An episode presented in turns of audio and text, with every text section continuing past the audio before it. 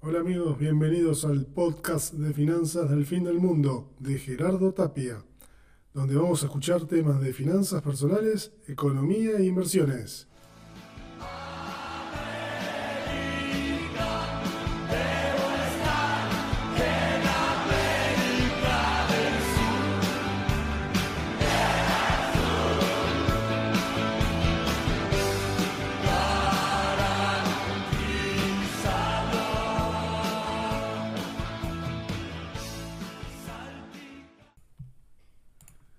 Amigos inversores, ¿cómo les va? Les doy la bienvenida al episodio 11, temporada 1, septiembre 2023. Bueno, hoy continuamos con inversiones, parte 2. Seguimos hablando del tema. En este negocio no te haces rico, solo alcanzás niveles de pobreza relativa. Es lo que decimos, ¿no? ¿Qué es ser rico? Bueno, acá en definición tenemos para darle, pero bueno, te lo dejo para vos esa. La práctica no es lo que hace uno cuando es bueno, es lo que hace uno para volverse bueno. Es el hábito del ahorro. Y con eso arrancamos. La clave para invertir no reside en averiguar el nivel de influencia que una industria tendrá en la sociedad o en calcular su potencial de crecimiento, sino en identificar cuál es la ventaja competitiva de una determinada empresa y sobre todo ¿Cuánto va a durar esa ventaja? Escuchaste bien, ¿no? Ventaja competitiva. Ese es el dato. El problema recae en lo siguiente. Hay una sensación de que en este mundo de la economía y de las finanzas está hecho solo para aquellos académicos que se especializan en esta materia, o por algún grupo selecto de personas virtuosas que doman el mercado. Pero no es así. Y ¿Por qué te digo que no es así? Porque estamos aprendiendo y si tenemos conocimiento, bueno, te vas a dar cuenta que vos también podés ser parte y cumplir tus objetivos y llegar, no sé si a la libertad financiera, pero por lo menos cumplir tu objetivo y tu meta. Bueno, dejamos un poco de preámbulo y nos vamos en qué dejamos la semana pasada cuando terminamos hablando de inversión. Yo te había dado unos puntos básicos que era muy importante para tener en cuenta, te lo había enumerado, ahora lo vamos a desarrollar un poquito, que era los aspectos a considerar al momento de la inversión. ¿Qué tenemos que tener en cuenta? Bueno, lo primero es el objetivo de la inversión. Esto ya lo vimos varias veces. Debes conocer la razón por qué querés ahorrar o invertir. Porque vas a postergar un consumo de hoy por el del futuro. Entonces, si querés irte de vacaciones, comprarte un auto, lo tenés que tener claro.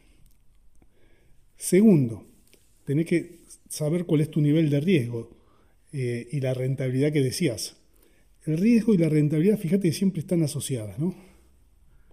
Después vamos a hablar muy detalladamente en esto en un capítulo especial. Pero bueno, acá te puedo decir que evaluar eh, cuál es tu nivel de tolerancia es al precio de los activos, lo que esperás ganar con la inversión. Por ejemplo, un inversionista con bajo nivel de riesgo probablemente no invierte en acciones de, que tengan una alta volatilidad, de precios.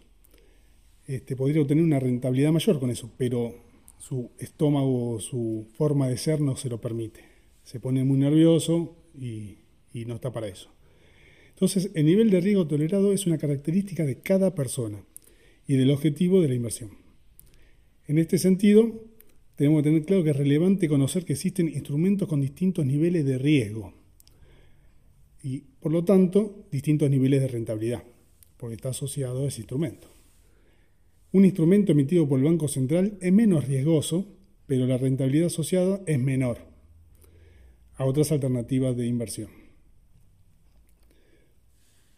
Vamos con el tercer punto, liquidez de la inversión. Cuando hablamos de esto, hablamos de la, la convertibilidad del, del activo en efectivo, sin afectar su valor que es cómo hago dinero, cómo llego al billete. Esta variable se, asocia este, en el momento que yo deseo retirar la inversión. Ahí es cuando vendo el instrumento y me hago de la plata. Al igual que el caso anterior, se debe tener presente que existen distintos instrumentos con distintos grados de liquidez. ¿Qué significa esto? que podemos citar distintas acciones que se transan en la bolsa y que tienen presencia bursátil, entonces esa acción tiene muy alta liquidez, o sea que se puede vender y comprar en el momento que vos lo decías, que el mercado está abierto, siempre vas a tener algún, alguna persona del otro lado que te lo va a comprar o te la va a vender. Ahí se dice que es un activo líquido. Después, por ejemplo, tenés cuotas de fondos de inversión que han mostrado menos liquidez. Este, acá consideramos la liquidez de estas cuotas tan relacionada con la mayor o, menor rapidez que un inversionista cuando puede comprar o vender este instrumento, ¿no? conservando el precio del mercado. Entonces, resumiendo, ten en cuenta que hay distintos grados de liquidez, depende este, el instrumento que elijas. 4. Cuando hablamos de plazos, plazos de inversión. Esta es una variable que se asocia directamente al objetivo de la inversión. ¿Cuánto vas a mantenerte vos invertido? ¿Un año, tres años, un mes, un día, una hora, diez minutos? Depende qué clase de trader vas a ser. Entonces vas a asociar ese plazo a tu inversión. Ya lo vamos a ver después más detenidamente cuando hablemos de distintos tipos de trader, ahí este, vas a entender mucho más todavía. Necesidades del flujo intermedio. Acá se refiere a la necesidad de flujos periódicos que tiene el inversionista. Este, al respecto, cabe señalar que existen instrumentos que pagan flujos intermedios. Otros son desconocidos y otros solo se pagan al final. Ejemplos: letras de tesoro, acciones, bono cero o bonos con cupón o depósitos a plazo fijo. Vos fíjate que te nombré distintos instrumentos y todos tienen un pago, o sea, vas a tener un ingreso pasivo generado por el instrumento principal, pero en diferentes periodos de pago. Uno te lo pagan al principio, otro te lo van pagando periódicamente y otro al final de la inversión. Por ejemplo, el inversionista que invierte en acciones va a recibir un flujo de caja que va a ser los dividendos de la empresa. Y los dividendos por lo general se pagan cada tres meses, cada cuatro meses o cada seis meses, depende del tipo de acción. Después, tener en cuenta el acceso al mercado. Vos querés invertir, todo muy lindo, tenés todo en claro, pero ¿cómo accedo al mercado? ¿Cómo es? Nunca estuve yo en el mercado, ¿qué tengo que hacer? Bueno, acá se refiere a la posibilidad de comprar o vender el instrumento que vos hayas elegido en el mercado primario o en el mercado secundario. Después vamos a ver en el próximo capítulo qué es primario, eh, mercado primario y secundario, cuál es la diferencia y dónde nosotros, personas físicas, seres humanos este, normales, donde interactuamos con el mercado. Ten en cuenta que hay restricciones a la transacción, por ejemplo, la venta de pagarés por parte del Banco Central, y en el secundario existen restricciones por monto. Por ejemplo, para acceder a la bolsa, los corredores exigen un mínimo de capital al inversionista. Eso después lo vamos a ver también detalladamente. Pero ten en cuenta eso. Para acceder al mercado hay dos mercados, primario y secundario. Nosotros vamos a operar seguramente en el secundario, seguramente te digo porque somos personas físicas, salvo que eh, sea una empresa muy grande o sea un banco y entre a comprar deuda directamente emitida por el gobierno. Un ejemplo, ahí entraría el mercado primario. Unidades de valor y reajustabilidad. Reajustabilidad. Bueno, acá la unidad se expresa, es la unidad que se expresa este, el instrumento. Puede ser IPC, dólares, peso, eh, UF, Depende de la unidad de medida. Tengamos en cuenta, pues después tendremos que hacer la conversión. Por lo general, en el mercado nuestro, en el argentino, eh, operamos en pesos o en dólares. Pero hay otros mercados afuera que operan en la moneda de la región. Más allá que tomamos el dólar como moneda universal generalizada o el euro. Pero también están otras monedas. Tengámoslo en cuenta. Este, un inversionista, de acuerdo a sus requerimientos, puede elegir el tipo de reajuste en el lugar de, uno o del otro. En este caso es lo que te estaba diciendo. Ajusta con una moneda, ajusta con la otra. Por ejemplo, un exportador debe pagar en dólares. Desea invertir a esa moneda para protegerse la variación del tipo de cambio. Acá, es muy común cuando hacemos un seguro de cambio. Estamos exportando, necesitamos pagar esa factura del exterior en, no sé, en dos meses y si nosotros queremos asegurarnos y no tener una dificultad con el tipo de cambio cuando va muy cambiante como sucede hoy en día en Argentina, ¿qué hacemos? Hacemos un seguro de cambio. Entonces, pagamos el seguro de cambio y nos aseguramos el tipo de cambio del futuro, o sea, dólar futuro. Con eso pagamos la importación y si allá haber un, no sé, una devaluación o un tipo de cambio que se va por las nubes, nosotros quedamos cubiertos. Ese es un ejemplo. Pero bueno. Seguimos. Costos asociados a la inversión. Para realizar determinadas inversiones en ciertas ocasiones, necesitamos incurrir en un costo financiero. Por ejemplo, invertir en un fondo mutuo se debe pagar una remuneración a la sociedad administradora. Y también, en algunos casos, tengo que pagar alguna comisión de colocación. Otro ejemplo son los corredores de bolsa, que cobran comisiones por el corretaje de valores. Cuando hablamos de corredores de bolsas hablamos de broker, agente de bolsa. Son los intermediarios entre el mercado y nosotros. 9. Tributación de las inversiones. Acá estamos hablando de los impuestos. Este, son los impuestos a los que están afectadas las rentas generadas por las inversiones, al igual que el beneficio, tributario que, están, que éstas otorgan. ¿Qué es esto? Eh, nosotros vamos a tener una renta financiera, compramos a 10, vendemos, no sé, a 15, tuvimos una ganancia de 5. Ese 5 va a estar sujeto seguramente a un impuesto por renta de beneficios, impuesto a la ganancia. Está hablando de eso. Eh, para Argentina existe lo que se llama bienes personales. También hay algunos instrumentos que están grabados y otros no. Depende del caso de los documentos que tengamos al terminar el periodo fiscal, tendremos que declararlos o no. Muy bien. Décimo, resguardos y garantías. Acá existe instrumentos que cuentan con garantías específicas de pago. En este caso, el emisor, en caso de no cumplir con sus obligaciones, se le ejecuta la garantía. Esto lo podemos ver con algún ejemplo de cheques garantizados o, o avalados o en garantía. Después vamos a explicar cuando veamos cada uno de los instrumentos de qué se trata. Pero más que nada habla de eso, el tema de las garantías. Muy bien. Resumiendo, claves para evaluar una inversión. Tres cosas. El plazo, la rentabilidad y el riesgo. Es lo más importante. El plazo, en cuánto tiempo voy a necesitar ese dinero que voy a invertir. Si lo necesito pronto, veo en qué invierto.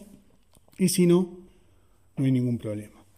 Rentabilidad. ¿Qué rendimiento o beneficio espero obtener? Yo ya de entrada voy a hacer mi idea de, bueno, invirtiendo esto, voy a obtener este beneficio, por lo menos es lo que yo quiero alcanzar, porque si sucede esto, esto y esto, es muy probable que tenga esta ganancia. Riesgo. ¿Qué grado de riesgo estoy dispuesto a asumir? Acá nos quedamos. El riesgo, viste, ya es inherente a la persona. Soy muy adverso, soy muy propenso, soy moderado. Bueno, depende de cada uno. Muy bien, repasamos. A esta altura del partido, calculo que ya tenemos incorporado el ahorro como un costo fijo. Ya somos todos expertos en presupuesto y entiendo que ya no hay más ahorros debajo del colchón. Este, con esto, las emociones a la hora de tomar decisiones financieras las tenemos presentes justamente para hacer foco un, poco en la importancia de ahorrar, que habíamos hablado un porcentaje de nuestros ingresos, este, y no dejar el dinero guardado en una caja y lo que sea por un tema de inflacionario, tenemos diferentes opciones de inversión. Según nuestros objetivos, posibilidades, podemos elegir un instrumento que nos caiga bien y que lo conozcamos. Acordate de eso. Acordate que no existe la mejor inversión. Hay una inversión que será mejor o peor o más o menos conveniente, depende de la función a la realidad de cada uno. Antes de decidir en qué voy a invertir, hay que dar una respuesta a varias preguntas que nos tenemos que hacer. Acordate, nos tenemos que preguntar qué objetivos tenemos, cuánto dinero tengo para empezar a invertir, qué tipo de inversor soy. ¿Soy moderado? ¿Soy propenso al riesgo, soy adverso. Este, ¿Cuánto riesgo estoy dispuesto a sufrir, a enfrentar? ¿Puedo ir sumando capital en inversión? ¿Todos los meses o en algún momento? Bueno, son varias preguntas que nos podemos ir haciendo, son fácil respuesta y tenerlo presente en el momento de invertir. Los objetivos y metas que nos vamos a proponer van a definir qué dinero vamos a necesitar y fundamentalmente en qué plazo lo podemos obtener. Por eso te digo, la respuesta para realizar es la inversión.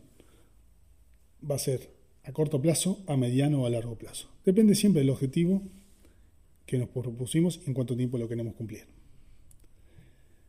La cantidad de ahorros con lo que contemos para el momento de invertir son determinantes para definir si comenzamos con un único instrumento o si vamos a diversificar.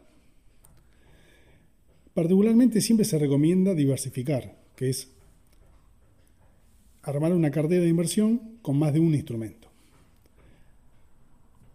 Lo que recomendamos es que la base de ahorro es relativamente interesante como para que en la diversificación se gane una buena cantidad de intereses en ambos instrumentos.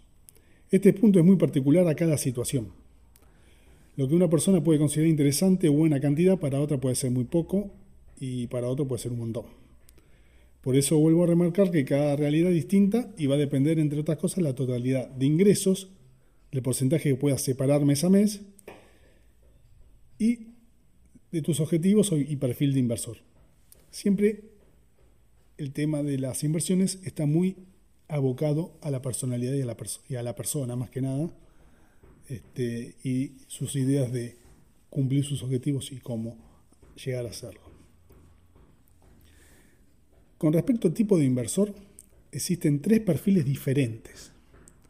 Esto lo vas a encontrar seguramente en, eh, cuando abrís una cuenta de un banco, cuando vas a algún broker, enseguida te hacen esta pregunta y te hacen llenar un formulario que es automático y te va a salir tu perfil de inversor. ¿Qué vas a hacer?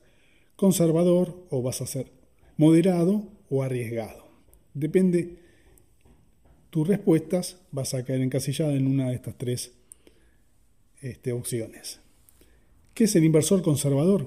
Es aquella persona que no está dispuesta a perder mucho dinero y quiere correr poco riesgo. O sea, yo tengo, no sé, mil dólares y no me importa ganar 500 dólares. Obvio, me interesa, pero ¿a qué costo? Si tengo que apostar o invertir, mejor dicho, mil y ver un lugar donde es muy riesgoso y no lo puedo eh, aguantar y nada de eso, prefiero quedarme, ir poquito a poquito y ganar, no sé, mil diez. El año que viene gano 10 más, mil veinte y así. Entonces es una persona conservadora, porque quiere conservar su patrimonio y no está dispuesto a arriesgarse un poco más para tener más rentabilidad. ¿Está bien eso? ¿Está mal? No es nada, no está bien ni está mal, es como es la persona. Esto debería estar dispuesto a aceptar rendimientos bajos, ya que el riesgo de la rentabilidad suele ser directamente relacionada. Cuanto mayor sea la rentabilidad pretendida, mayor será el riesgo que se tenga que asumir por lo general, esa es la regla. Por el contrario, acá si encontramos un inversor que es arriesgado, este va a estar dispuesto a correr mucho más riesgo y va a buscar mayor rentabilidad. Eh, acá hay que ser consciente que puede perder mucho en el camino. Por último, el moderado es aquel que se ubica en el medio de estos dos perfiles. Asume un riesgo ni muy alto ni muy bajo en busca de una rentabilidad promedio. Entonces, acá no es, yo quiero ser moderado, yo quiero ser, no, vos te van a hacer una serie de preguntas y depende de lo que vos vas contestando, vas a ir y, vas a saber cuál es tu perfil. Tranquilo, uno a veces comienza siendo muy conservador, porque uno sabe lo que le costó conseguir ese dinero, ahorrarlo y todo lo que el sacrificio que resultó. Entonces no le gusta de entrada invertir y decir, uy, perdí, pues no, no volvés nunca más a invertir. Y si esto no es para mí, y te haces la película y te vas. Entonces, si uno invierte en forma conservadora al principio, no, significa que durante el proceso de inversiones próximos siga siendo conservador. Quizás en algún momento y conociendo los instrumentos, se anime a invertir en algo que sea un poco más rentable y un poquito más riesgoso. Y vaya saltando de instrumentos. Como te dije antes, no está bien ni está mal. Son distintas formas de invertir. Lo que hay que tener en cuenta que a veces nos engañan y nos dicen que la renta fija es conservadora y no es riesgosa. O el plazo fijo es conservador, pero a veces puede ser riesgoso. Pues no vas a ganar, vas a ganar un poquito, puedes perder con la inflación, puedes perder si hay un corralito, puedes perder si tiene un problema el banco, hay riesgos asociados este, a las inversiones en forma indirecta. Y depende de la situación que estás, depende del país que vivís, tenés que tener en cuenta todas las variables.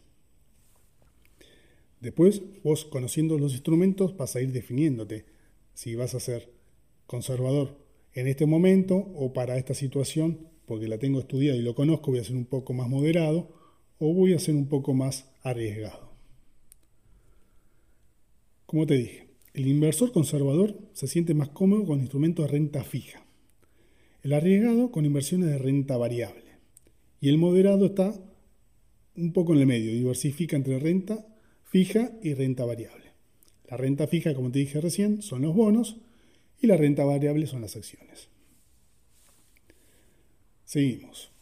Luego de definir todo lo que mencionamos hasta acá, veamos cuáles son algunos de los instrumentos en los que podemos invertir. Hablamos mucho de inversión, pero no nombramos muy pocos instrumentos te voy nombrando este, distintos instrumentos. Empezamos con caución bursátil.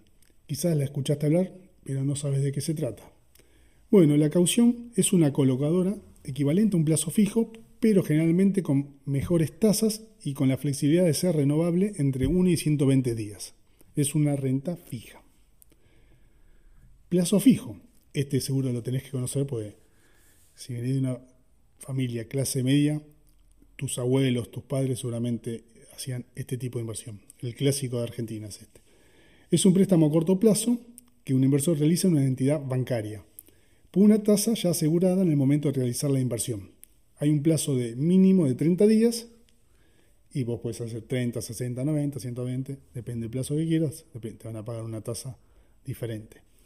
Y es una renta fija. Otro instrumento, el Fondo Común de Inversión. Bueno, los que ya se animaron y salieron del plazo fijo, por lo general saltan al instrumento y pasan al Fondo Común de Inversión. Este es un patrimonio formado por instrumentos que pueden ser plazos fijos, bonos, acciones, acciones locales o internacionales, depende de la que quiera, materias primas, depende del fondo, hay de todo. El rendimiento del fondo dependerá del rendimiento individual de cada uno de sus componentes y por lo general es una renta variable. Ah, cabe aclarar que hay fondos específicos de bonos, hay fondos que son solo de renta variable, o sea, de acciones, hay fondos que son mixtos, incorporan las dos, los dos instrumentos. Hay fondos para todos los gustos, digamos. Bonos. Para inversores que buscan una renta conocida de antemano, tanto en pesos como en dólares, a corto o largo plazo, invierte en bonos, que es una renta fija. Acá ya sabes de antemano cuánto vas a cobrar y cuándo. Te lo dice el prospecto cuando vas a, invertir en, este instrumento. Siempre es recomendable leer los prospectos, tanto los fondos como de las inversiones que estás haciendo para saber dónde estás haciendo, cómo se maneja, cómo se cobra, cuándo puedes retirar ese dinero es importantísimo tenerlo presente. Y si no lo sabes, pregúntalo. Este, vos tenés que estar siempre informado y antes de invertir, asegúrate de que no te quede ninguna duda. Letes. Letes son letras del Tesoro. Por lo general son en dólares que emite y licita el Tesoro Nacional. Son muy convenientes para colocaciones a corto plazo y sus rendimientos son en dólares y forma anual. ¿no? Es una renta fija. Ya sabemos de antemano también cuánto vamos a cobrar y cuándo. Otro instrumento puede ser cheques de pago diferido.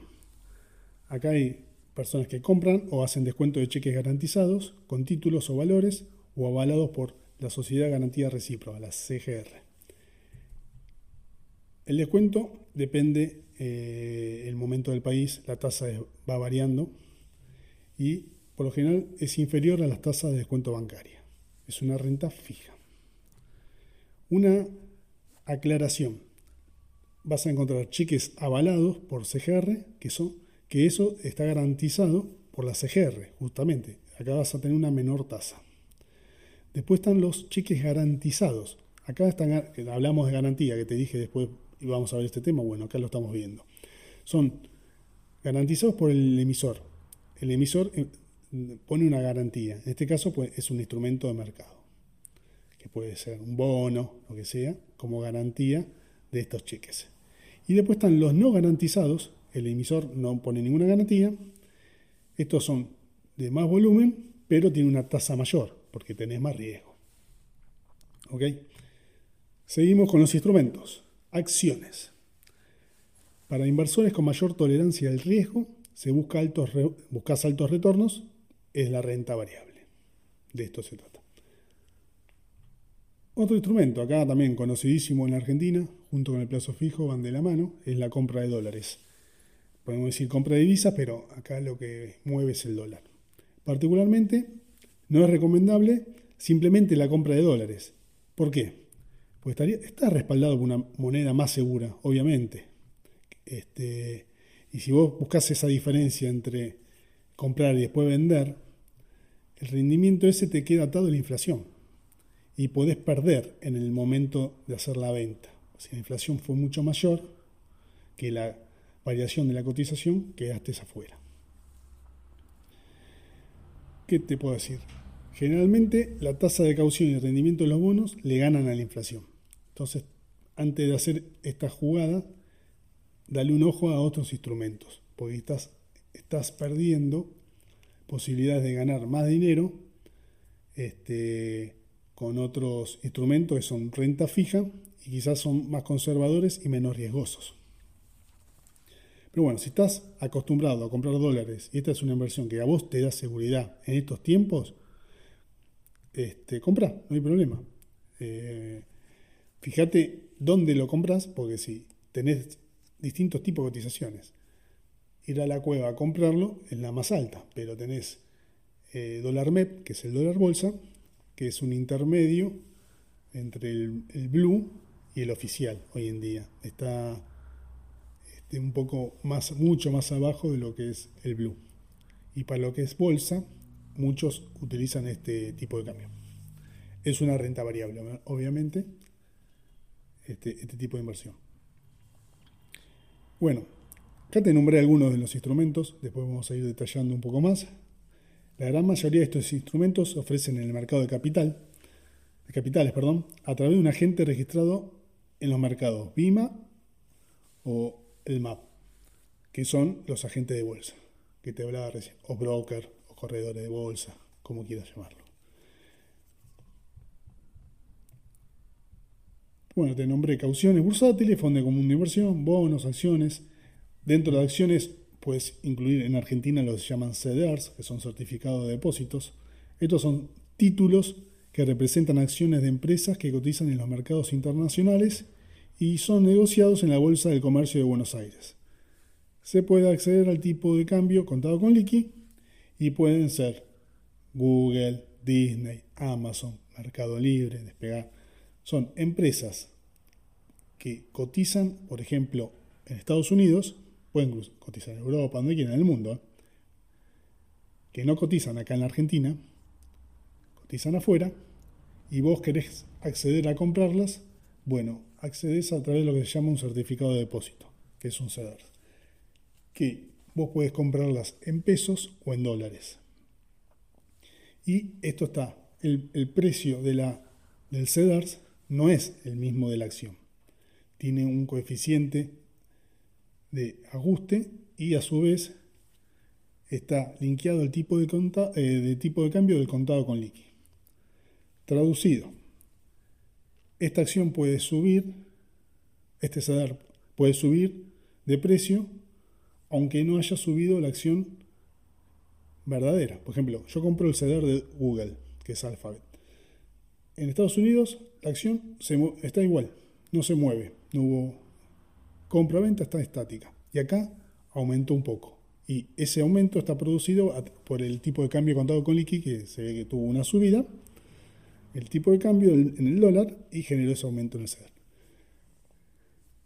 Es una ganancia eh, ficticia, no es una ganancia de, de ajuste de tipo de cambio, no del documento, pero estás resguardado, vos estás cubierto a fluctuaciones del tipo de cambio en Argentina. Este, este documento lo encontrás en Argentina. En otros países puedes comprar directamente Google, no tiene que hacer tanta historia como se hace acá.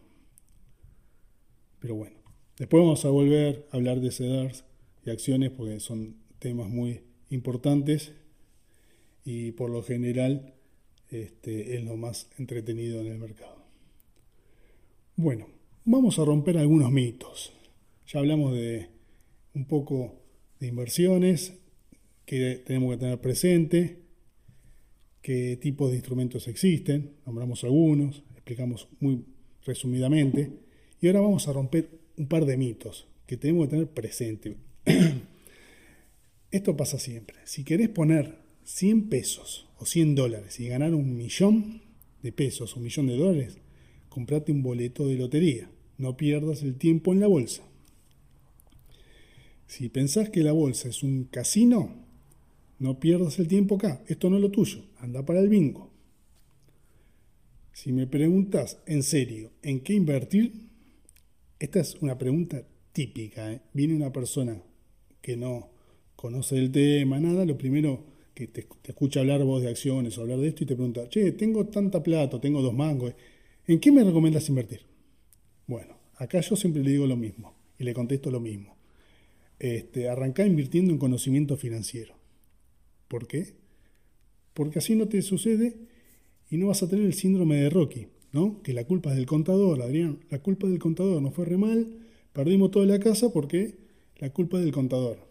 Y bueno, si no quieres tener ese síndrome, aprender a invertir en conocimiento financiero, fíjate, anda de a poco, como te fui nombrando, eh, y bueno, después te vas asesorando y vos mismo vas viendo en qué puedes invertir y en qué te animas, cumpliendo todas las cosas que te nombré al principio del capítulo.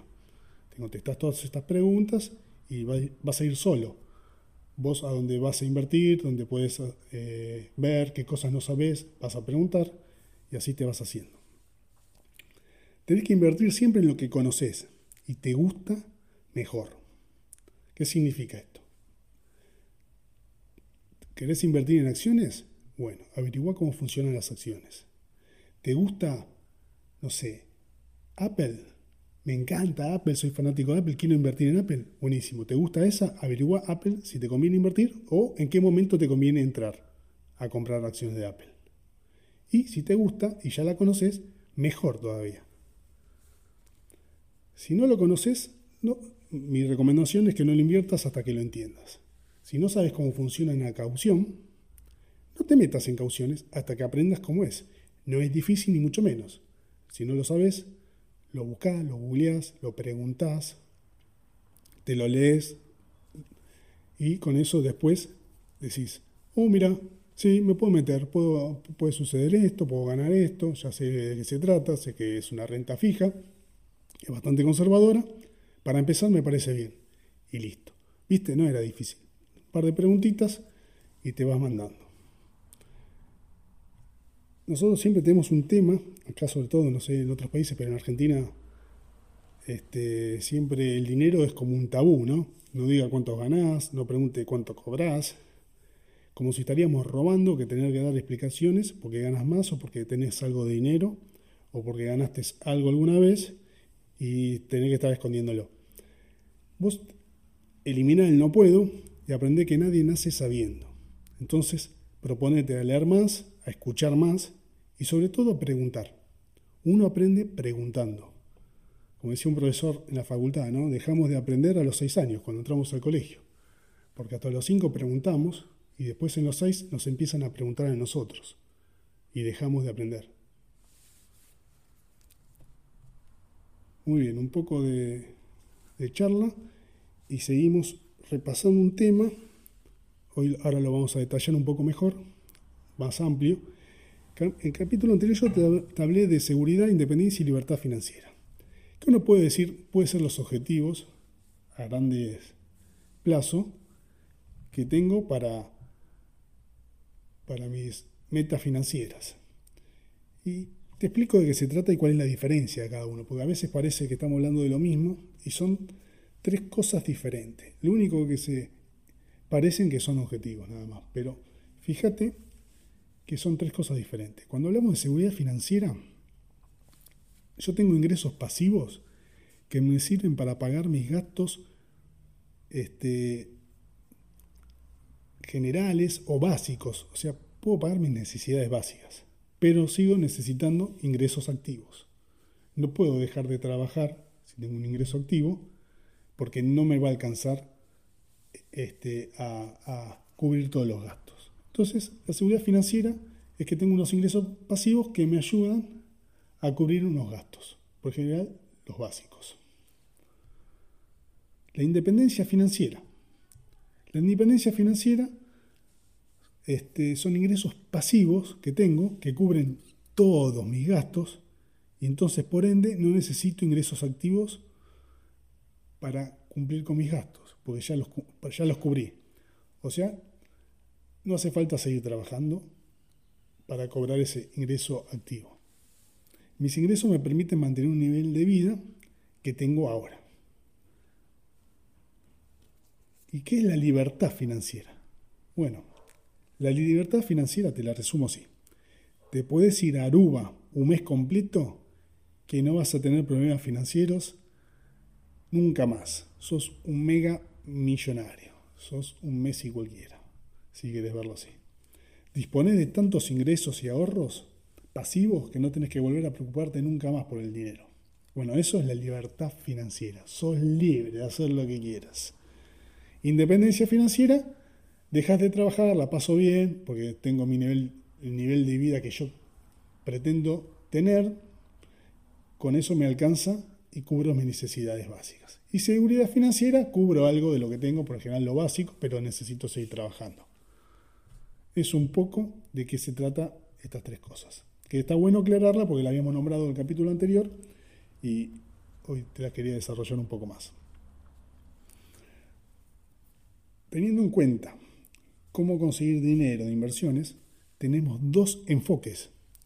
Uno es invertir para adquirir capital y el otro es invertir para adquirir flujo de caja. Esto yo te lo había aclarado en uno de los capítulos de ingresos activos, que era ingresos pasivos y activos, que el ingreso pasivo era generar ingresos de flujo de caja. Bueno, acá estamos volviendo al tema. Acordate, dos formas de ganar plata adquirir capital y la otra es invertir para tener flujo de caja. Ahora vamos a los ejemplos. Cuando veas los ejemplos vas a ver que es una, una pavada esto. La inversión de ganancia de capital funciona de la siguiente manera. Este, compro una acción a 100 pesos y la vendo o la tengo ahora, cotiza a 150. Bueno, la ganancia de capital son los 50. La compré a 100, la vendo a 150, tuve 50 ganancia de capital. No tuve ningún ingreso pasivo, sino fue un ingreso de compra y venta de un instrumento que gané por la plusvalía de, del movimiento de, ese instrumento. ¿no? Compré 100, vendí 150, chao. En cambio, el flujo de caja funciona con la idea de renta de propiedad. Por ejemplo, un alquiler. Compro una casa, un departamento y lo alquilo. Y todos los meses me pagan el alquiler. No sé, 50 mil pesos. Tum, tum, tum. Bueno, el flujo de caja son 50 mil pesos, mi ingreso son los 50 mil. Entonces tengo un ingreso. ¿Tengo ingreso de capital? No, pues el departamento no lo vendí. Si el, departamento lo compré, ponele, a 200 mil dólares, si lo vendo a 300 mil, voy a tener un ingreso de capital de 100 mil dólares.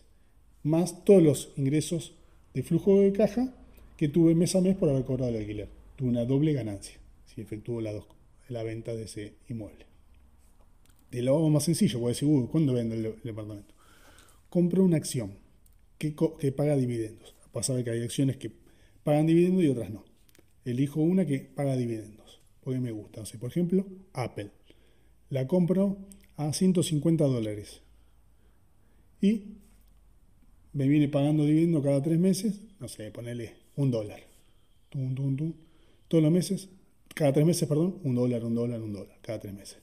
Me cansé de la, de la acción o digo, bueno, ya llegó hasta este punto, puedo ganar plata con otra acción, esta ya la veo muy estancada, la voy a vender. Voy ahora, la acción vale 200. Listo, la vendo. Bueno, obtuve una ganancia de capital de 50 dólares. La compré 150, la vendí a 200, 50 dólares. Más todo el flujo de caja que tuve cada tres meses del, del dividendo cobrado. Tuve una doble ganancia. ¿Qué pasa? Que a veces, acá porque subió, este, en cuenta que a veces la acción puede bajar. Y yo la compré a 150 este, y se vende y la quiero vender porque necesito el dinero o me quiero ir a otra acción pues está bajando. Y está a 140, bueno, perdí 10 dólares. Es una renta variable, acuérdate, es renta variable, puede subir, puede bajar. No, no sabemos cómo, cómo va a estar el mercado y el beneficio futuro no lo tenemos en claro, si va a ser ganancia o va a ser una pérdida. Este caso, perdí los 10, el único que gané fueron el flujo de caja de los dividendos que cobré en cada tres meses, nada más. Son todos ejemplos. Es un poco para explicarte cómo funciona las dos maneras de que tengas ingresos. Uno por capital, plusvalía, y el otro por flujo de caja. Bueno, tenés que tener en cuenta analizar tu vida actual. Lo primero que debemos definir es nuestro proyecto personal. Es un poco eh, nos hacemos unas preguntas y con eso definimos dónde estamos parados, qué queremos hacer en el futuro y cómo vamos a llegar a hacer nuestras inversiones en los próximos meses o cuando lo tengamos decidido. Pero tenemos en claro, tenemos que tener en claro nosotros mismos nuestra vida actual. Nos tenemos que hacer una serie de preguntas y, ver de qué se trata. Este capítulo está muy preguntón. Bueno, tengo que preguntarnos, ¿estamos satisfechos con la forma en la que gestionamos nuestro dinero hasta ahora? No, no estoy satisfecho. Quiero cambiar. Entonces voy a ver en qué, en qué aprendo y así puedo invertir en algo que me dé, no sé, satisfacción, que me dé ingresos y que yo esté contento y conforme. Otra pregunta. ¿La gestión que ha hecho de mi dinero hasta ahora ¿Me ha permitido ganar poder adquisitivo o mejorar mi nivel de vida? No, la verdad que no, porque no estoy invirtiendo nada, recién ahora estoy aprendiendo y bueno, quiero a ver de qué se trata esto. Entonces, sigo con, con los temas de aprender y todo eso. ¿Está contento con su trabajo o desearía cambiarlo? Y acá ya es más difícil. Sí, estoy contento, no, no deseo cambiarlo, este, me gusta lo que hago y puedo generar ahorros y con esto en el futuro puedo invertir. O, no, o al revés. No, la verdad que no me gusta, eh, pero otra cosa no tengo, o no me gusta y estoy buscando un cambio. Bueno, eso depende ya de cada uno. ¿Estás contento con tu profesión o desearía cambiarla? Acá ya más difícil. No, no estoy contento. Soy médico, pero no estoy contento. Y bueno, acá le erraste mal si no estás contento con tu profesión. Te, lo tenías que haber preguntado antes de empezar a hacerlo o cambiado en el momento de que estás estudiando. Mucha gente empieza una carrera, no le gusta o por algún motivo la deja y se cambia a otra, que nada que ver. Pero bueno, es lo que le gustó o se pensaba que la carrera era algo que no era al final lo que resultó ser. Eso ya también un tema más personal.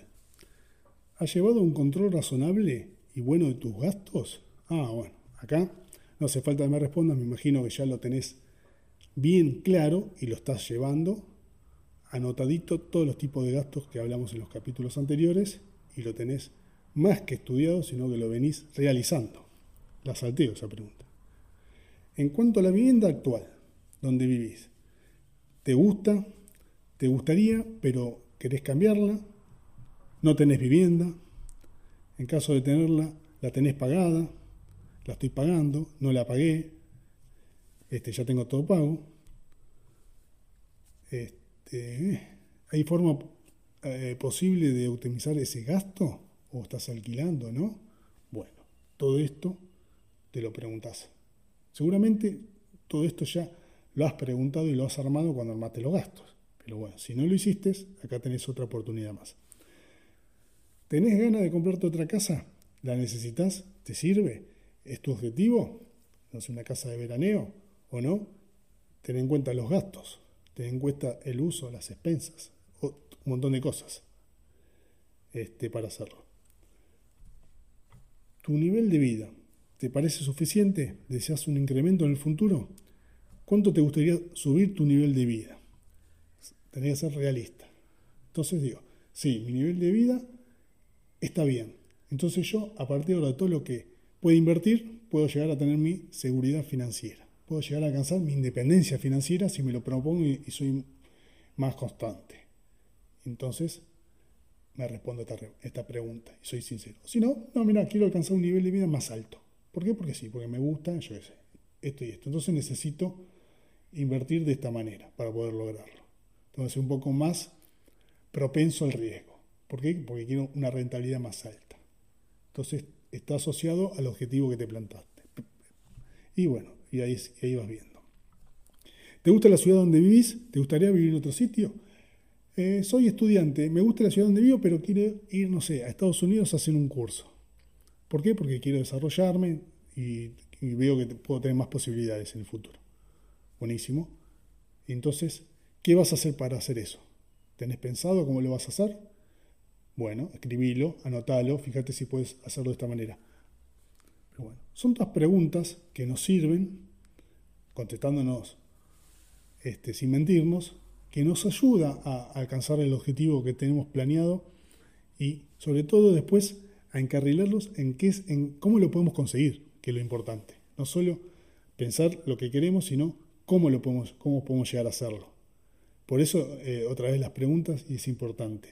Porque a raíz de eso después, cuando haga este, el test de inversor, voy a saber si soy moderado, conservador, eh, arriesgado, si para este instrumento lo, lo, aplico, para este no, para esto voy a aprenderlo, porque esto me da más seguridad, y así con cada cosa.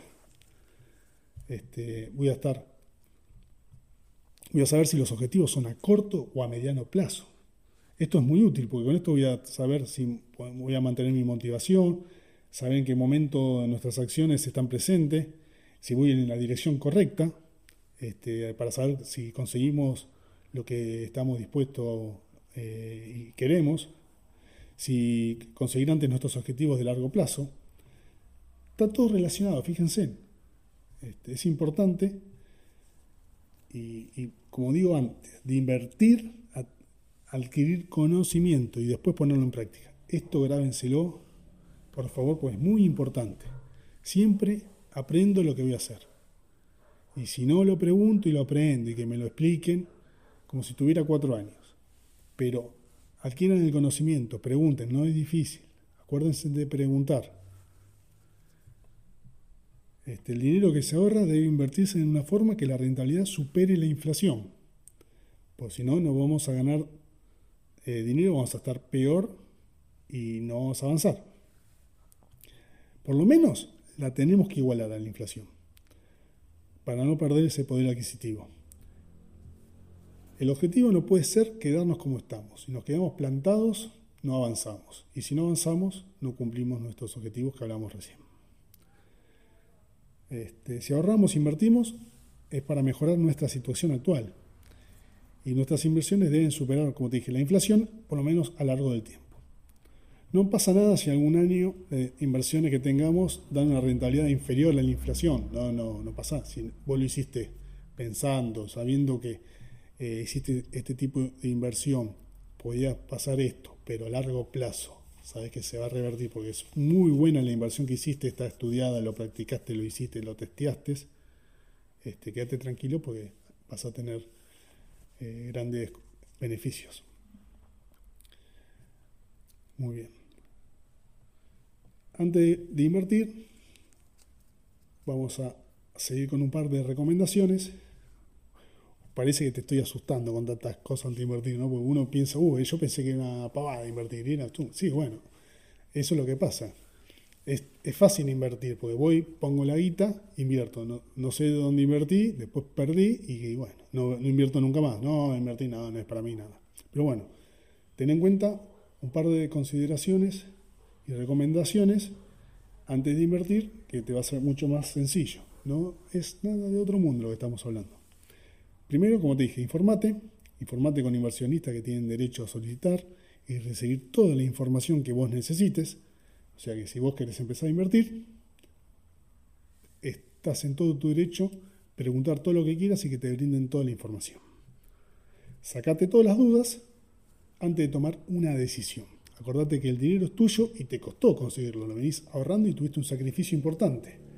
No lo tires así. Vos cuando te vas a comprar un pantalón o un televisor, seguramente haces un estudio de mercado, sobre todo un televisor, pantalón puede ser, pero un televisor o un auto ni hablar. Haces un estudio de mercado, haz 40 negocios diferentes a ver si este es así, con esto. Salís siendo un experto del televisor. Seguro que si te compraste un televisor y te pregunto, me sabes decir todas las características del televisor. Sabes más que el vendedor, porque fuiste a distintos lugares y comparaste este, no solo precios, sino todas las cosas que trae. Y te las sabes de acá a la China todo lo que trae. Bueno, con las inversiones tenés que hacer algo parecido. Eh, y es lo que no sucede muchas veces. Lo dejamos y es mucho más importante que el televisor. Porque acá estás hablando de todos tus ahorros. Bueno, seguimos. Considera el plazo de la inversión. Esto es para saber si eh, puedes alcanzar determinados fines o el plazo de la inversión eh, son objetivos a corto o largo plazo. Otra vez volvemos con lo mismo, pero es muy importante. Analizar los rendimientos. Acordate que lo que pasó en el pasado no garantiza que el futuro va a ser igual. Esto es una frase muy típica, te dice que las ganancias pasadas no significa que en el futuro vas a tener ganancias otra vez. Si la inversión, no sé, si la acción ganaste un 100% el mes pasado, el mes próximo no significa que vas a ganar otro 100%. ¿Ok? Puede ser que baje, puede ser que sí, puede ser que ganes más, puede ser que pierdas todo. Depende. Tienes que analizar el mercado y tienes que saber lo que estás haciendo. Por eso el primer punto es informarte y no solo eso, sino aprender. Valorar los costos relacionados a la inversión que vas a realizar. Esto ya te lo nombré en el pasado. Estamos hablando acá de comisiones. Ten en cuenta que distintos brokers, distintas entidades bancarias tienen diferentes tasas. Puedes decir, ¿cómo puede ser? Y si lo que una te puede cobrar 2%, la otra te cobra 0,5% por hacer lo mismo. Y pasa. No está, no está regulado y pasa y sucede. Entonces, te que estar atento donde vas a invertir y cuidar tu bolsillo. Esta es una forma de garantizarse y, cuidar el bolsillo. Pues lo que hace la comisión es comerte los rendimientos. Tenés, aparte de comisiones, también tenés impuestos. Un poco de lo que hablamos recién, ¿no? Examina los riesgos. Ten en cuenta toda la inversión tiene su riesgo. Pero bueno, entre más ganancia nosotros esperemos que vamos a, obtener, el riesgo puede ser mayor. Vamos a hablar en un capítulo de riesgo, pues está buenísimo saber de riesgo y, y perderle el miedo. Vamos a ver diferencias de riesgo, vamos a ver volatilidad, que no es riesgo, te lo voy aclarando, porque muchas veces asocian la, volatilidad con el riesgo y no, no es verdad, no, es totalmente diferente. Eh, ¿Y qué se puede hacer para no se puede eliminar el riesgo, lamentablemente, pero sí se puede controlar algunas cosas asociadas al riesgo. Una de las formas conocidas es la diversificación, que consiste en distribuir tus inversiones en distintas opciones de inversión, lo cual reduce un poco el riesgo. Es lo que se conoce como no poner todos los huevos en la misma canasta. Esta es otra frase financiera que la vas a escuchar si te pones a leer o, o a investigar un poco más en los libros, en todos lados te van a nombrar lo mismo. ¿Qué se sugiere? Recomendación, leer todos los documentos antes de firmar.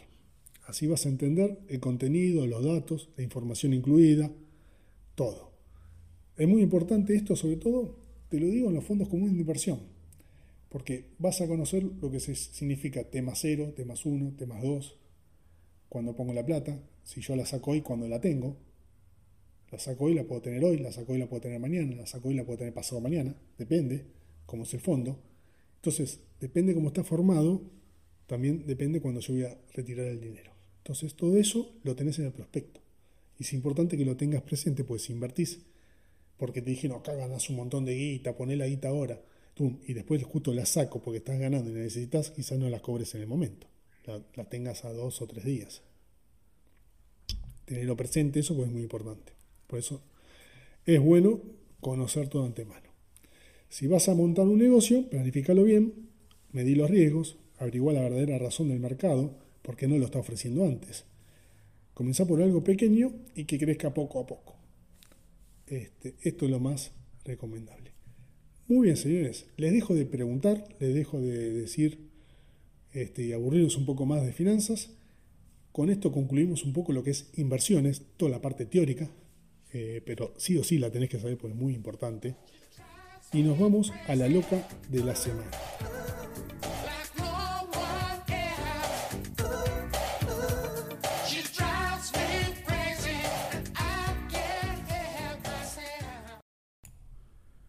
Muy bien.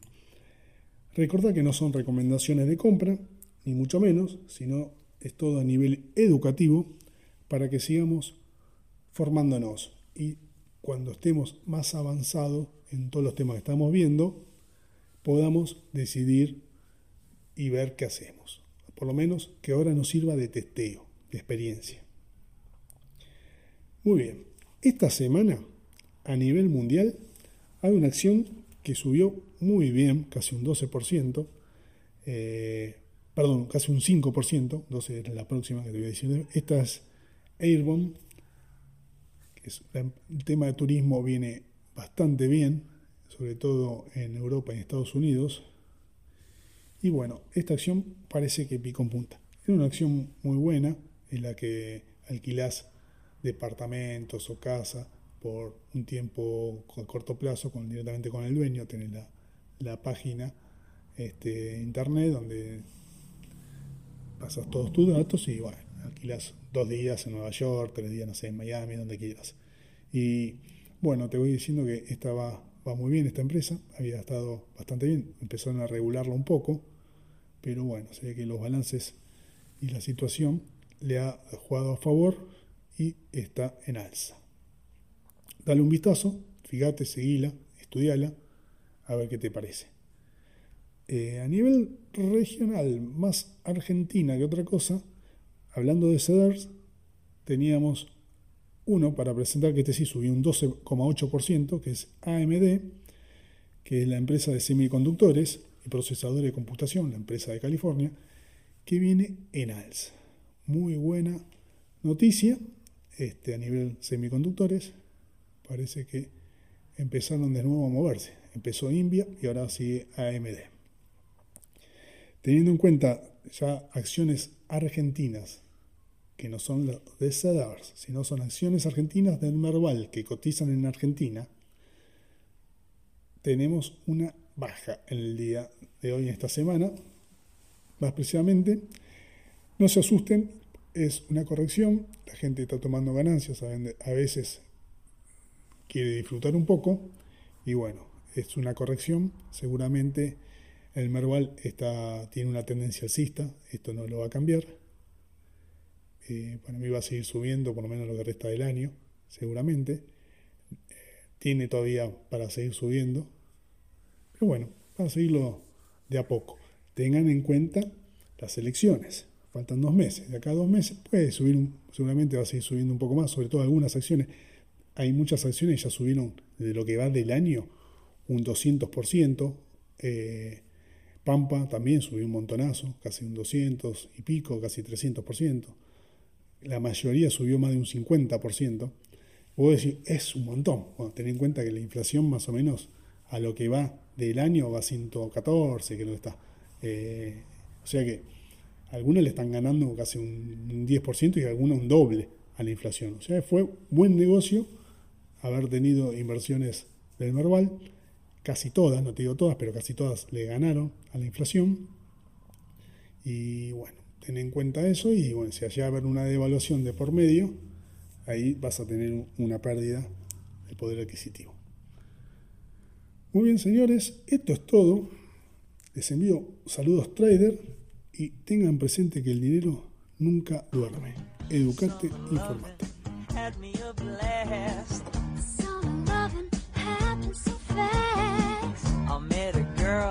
crazy for me.